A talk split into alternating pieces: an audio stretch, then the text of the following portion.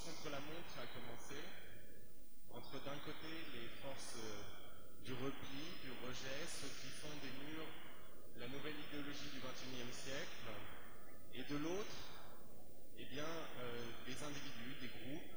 qui s'engagent pour euh, établir des ponts, pour que les ponts eh bien, passent au-dessus des murs. Et c'est tout l'enjeu en fait de, notre génération, d'une génération qui on avait promis que eh bien, la mondialisation serait heureuse, qu'elle allait aller d'elle-même. On se rend compte aujourd'hui que, eh bien, loin d'une paix éternelle ou d'une prospérité éternelle,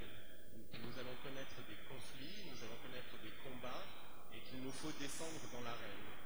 Mais cette arène, elle est globale, et face aux forces du repli, aux forces du rejet, il y a chacun d'entre nous qui veut s'engager des,